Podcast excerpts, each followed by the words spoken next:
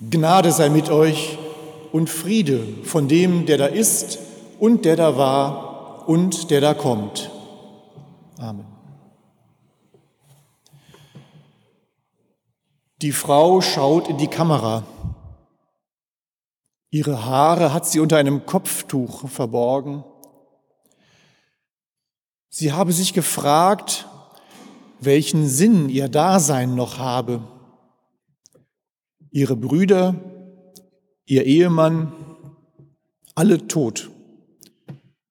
Ums Leben gekommen im Aufstand der Palästinenser gegen die israelischen Sicherheitskräfte.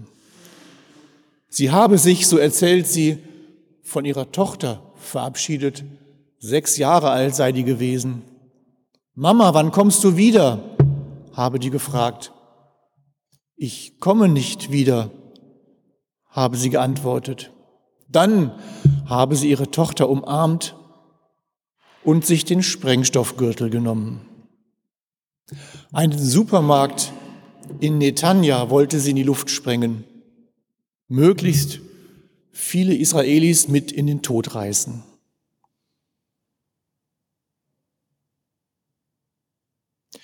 Er sei 14 gewesen, sagt der Mann, als die Sirenen losgingen. Alle wären gerannt in die Schutzräume. Fast jeden Tag wäre das so gegangen. Warum hassen die uns so? hätte er sich gefragt.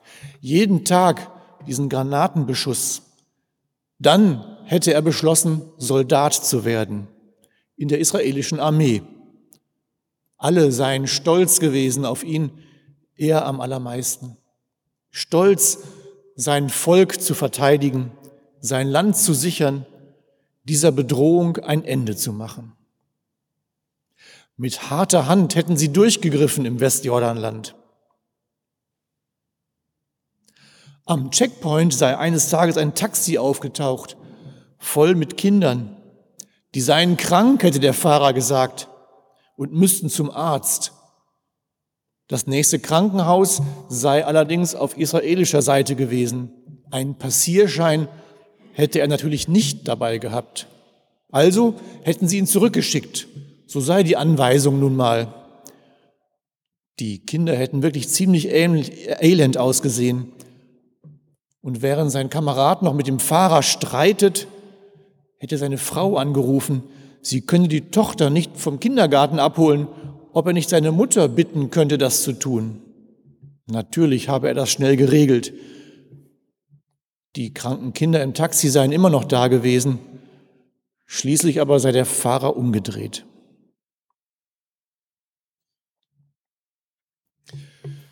Zwei Szenen aus dem Film Disturbing the Peace, den Frieden stören, ich hatte Gelegenheit, vor knapp zwei Wochen diesen Film hier im Gildezentrum zu sehen. Er dokumentiert die Arbeit der Kämpfer für den Frieden. Das sind Männer und Frauen, die aktiv gewesen sind im Kampf zwischen Israelis und Palästinensern, die aufgewachsen sind in der Gewissheit, der Feind ist der andere, die sicher waren, auf der richtigen Seite zu stehen und die irgendwann gemerkt haben, so kann es ja nun auch nicht weitergehen. Shifa al-Qudsi, die Frau mit dem Sprengstoffgürtel, konnte ihren Anschlag nicht ausführen. Beim Verlassen ihres Hauses wurde sie von israelischen Sicherheitskräften verhaftet und anschließend zu sechs Jahren Gefängnis verurteilt. In der Haft lernte sie andere Frauen kennen, auch israelische und musste feststellen, das sind ja auch Menschen. Die haben ja auch Väter und Brüder, die haben auch ein Leben. Auch die sorgen sich um ihre Kinder. Für Chen Alon, den Grenzsoldaten, war das Erlebnis mit dem Taxi und den kranken Kindern der Wendepunkt. Kranke Kinder, denen nicht geholfen wurde, obwohl es leicht möglich gewesen wäre, denen er nicht half, während er sich stattdessen um das Betreuungsproblem seines eigenen Kindes kümmerte. Er, der stolz war, die Sicherheit seines Landes zu gewährleisten, so stolz, unterzeichnete eine Resolution, mit der sich Soldaten weigerten, in den besetzten Gebieten Dienst zu tun. Und dann kam ein Anruf. Wir wollen euch treffen. Das Misstrauen ist auf beiden Seiten groß. Ist das vielleicht eine Falle? Werden wir am Checkpoint verhaftet? Die Angst fährt mit zu diesem ersten Treffen, das zeigt der Film ganz eindrücklich, fährt mit über die staubigen Pisten an dieser furchteinflößenden riesigen Grenzmauer entlang, die die Palästinensergebiete vom israelischen Stammland trennt. Aber irgendwann sitzt man sich gegenüber. Der Soldat, der den 14-jährigen Jungen erschossen hat, die Frau, die Dutzende Menschen in den Tod bomben wollte, der Mann, der einen israelischen Posten mit dem Messer attackiert hat. Sie sitzen sich gegenüber, schauen sich in die Augen und fangen an zu erzählen von ihren Erlebnissen, von ihren Ängsten und Vorurteilen, vor allem aber von dem, was sie selbst dazu beigetragen haben. Das ist das Schwerste, so stelle ich mir vor, sich seiner Geschichte zu stellen, seine Verantwortung zu benennen im Angesicht derer, die deswegen leiden mussten.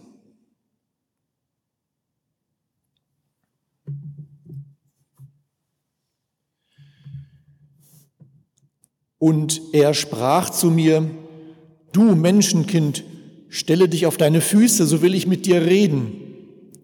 Und als er so mit mir redete, kam der Geist in mich und stellte mich auf meine Füße, und ich hörte dem zu, der mit mir redete. Und er sprach zu mir, Du Menschenkind, ich sende dich zu den abtrünnigen Israeliten und zu den Völkern, die von mir abtrünnig geworden sind. Sie und ihre Väter haben sich bis auf diesen heutigen Tag gegen mich aufgelehnt. Und die Kinder, zu denen ich dich sende, haben harte Köpfe und verstockte Herzen. Zu denen sollst du sagen, so spricht der Herr. Sie gehorchen oder lassen es, denn sie sind ein Haus des Widerspruchs. Dennoch sollen sie wissen, dass ein Prophet unter ihnen gewesen ist. Und du, Menschenkind, sollst dich vor ihnen nicht fürchten, noch vor ihren Worten fürchten. Es sind wohl widerspenstige und stachelige Dornen um dich, und du wohnst unter Skorpionen, aber du sollst dich nicht fürchten vor ihren Worten und dich vor ihrem Angesicht nicht entsetzen, denn sie sind ein Haus des Widerspruchs, sondern du sollst ihnen meine Worte sagen. Sie gehorchen oder lassen es, denn sie sind ein Haus des Widerspruchs. Aber du, Menschenkind, höre, was ich dir sage und widersprich nicht wie das Haus des Widerspruchs. Tu deinen Mund auf und iss, was ich dir geben werde. Und ich sah und siehe, da war eine Hand gegen mich ausgestreckt, die hielt eine Schriftrolle. Die breitete sie aus vor mir und sie war außen und innen beschrieben. Und darin stand geschrieben, Klage, ach und weh. Und er sprach zu mir, du Menschenkind, iss, was du vor dir hast, iss diese Schriftrolle und gehe hin und rede zum Hause Israel. Da tat ich meinen Mund auf und er gab mir die Rolle zu essen und sprach zu mir, Du Menschenkind, gib deinem Bauch zu essen und fülle dein Inneres mit dieser Schriftrolle, die ich dir gebe.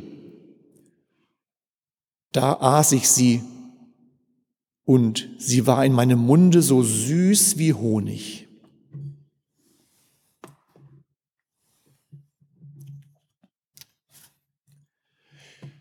Hesekiel wird zum Propheten berufen. Zusammen mit der Elite des Volkes Israel ist er verschleppt worden. Hier in der sogenannten babylonischen Gefangenschaft soll er das Wort Gottes verkündigen. 20 Jahre lang wird er das tun. Und was der Prophet dazu predigen hat, das hat es so richtig in sich. Die babylonische Gefangenschaft, das ist die Strafe für das abtrünnige Volk, für Götzendienst und Unzucht, für Mord und Totschlag. Klage, ach und weh. Das ist nicht übertrieben. Schier endlos wird er den Israeliten ihre Verfehlungen vorhalten. Den Zorn Gottes wird er verkündigen, Strafgericht über Israel und seine Nachbarn. Die Zerstörung Judas und Jerusalems. Und weil die Vorderseite auf der Schriftrolle nicht ausreicht für all diese Klage, das Ach und das Weh, ist auch die Rückseite beschrieben.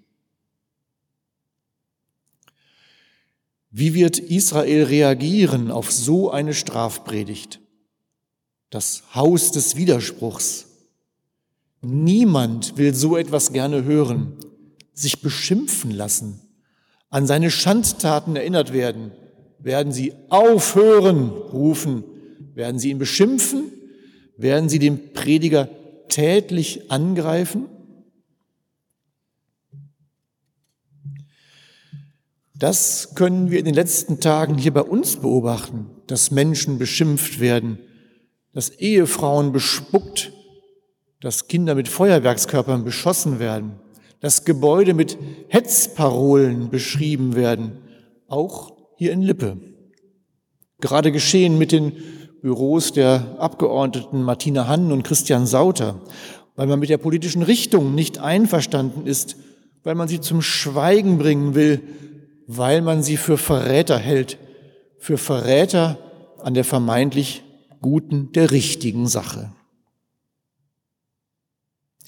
Den Kämpfern für den Frieden geht es ähnlich. Sie sind Verfolgungen und Denunziationen ausgesetzt, werden beschimpft, müssen berufliche Nachteile in Kauf nehmen. Davon berichten Jair Bunzel aus Tel Aviv und Osama Iliwat aus Jericho am Rande der Filmvorführung im Gazastreif, im, im Gildezentrum. Bunzel, dessen Verwandte im KZ ermordet wurden, und Iliwat, der fest davon überzeugt war, dass der Holocaust nur eine jüdische Propagandalüge sei, um eine Rechtfertigung für die Unterdrückung seines Volkes zu haben. Die Gewalt, die die beiden erfahren, geht diesmal von den eigenen Leuten aus, auf beiden Seiten. Für viele Israelis, aber auch für viele Palästinenser sind die Kämpfer für den Frieden einfach nur Verräter. Verräter an der guten Sache. Und Hesekiel? An späterer Stelle im Buch Hesekiel ist nur kurz angedeutet, dass der Prophet mit Stricken gebunden wird und vorübergehend verstummt. Darauf kommt es aber auch gar nicht an.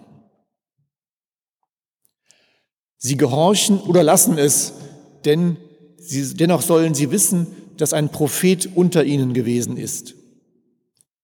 Niemand soll sagen, es hätte ihnen keiner gesagt.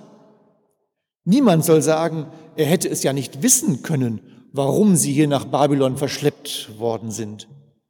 Niemand soll sich später einmal herausreden können und Niemand soll sich auf einen Befehlsnotstand berufen können. Ich war ja gezwungen, ich konnte ja gar nicht anders. Das Wort des Propheten wird nicht überall auf fruchtbaren Boden fallen. Manches wird auf den Weg fallen und zertreten werden, manches unter die Dornen oder vor die Vögel. Aber jeder hatte Gelegenheit, es zu hören.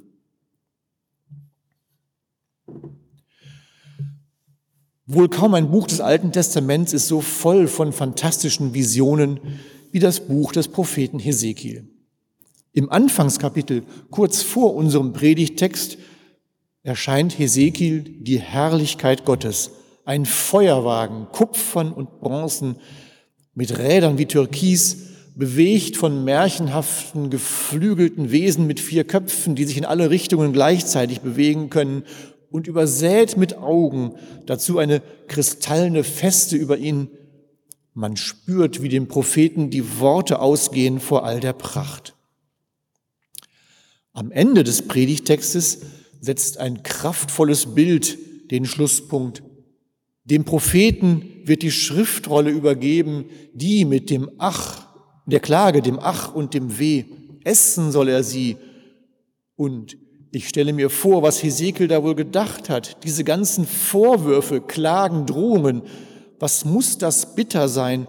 Ich will das alles eigentlich gar nicht haben. Ich spüre schon, wie mir das Würgen kommt, wie mir das Papier den Mund austrocknet. Und dann ist es ganz anders. Da aß ich sie und sie war in meinem Munde so süß wie Honig. Ich stelle mir vor, da sitzen sich Menschen gegenüber, die sich gegenseitig Leid zugefügt haben. Der Nahostkonflikt, das ist ja kein Konflikt zwischen Tel Aviv und Hebron oder zwischen Jerusalem und Gaza. Weder Washington noch Teheran kann man hier dafür verantwortlich machen. Der Nahostkonflikt, das sind die Menschen hier in diesem Zimmer. Und nun sollen sie genau das, sich dazu bekennen sich und den anderen eingestehen, dass sie sich schuldig gemacht haben. Sie haben das noch vor sich.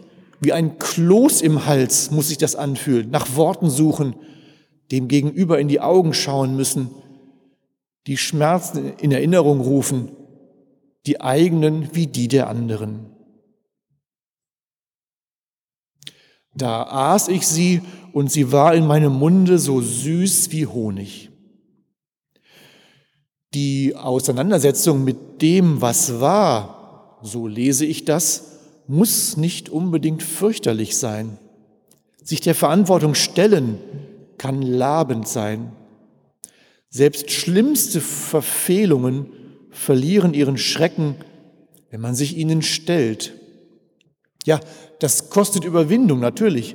Erst einmal all das aufzunehmen in sich wie die trockene Schriftrolle, sich seine Unzulänglichkeit einzugestehen. Aber am Ende wird es süß sein, süß wie Honig. Wie wäre es, wenn sich in Thüringen alle an einen Tisch setzen und reden über das, was in den letzten Wochen passiert ist? Und am besten in Berlin gleich dazu.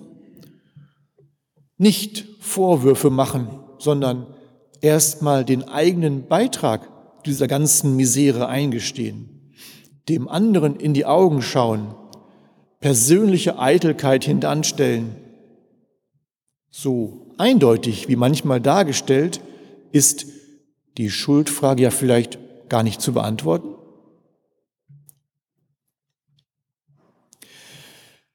Ein echtes Happy End hat der Film Disturbing the Peace nicht. 15 Jahre gibt es die Kämpfer für den Frieden, Combatants for Peace inzwischen. Und der politische Einfluss ist überschaubar. Viel hat sich nicht verändert im Verhältnis der Israelis zu den Palästinensern. Für die Combatants selbst allerdings hat sich so ziemlich alles verändert.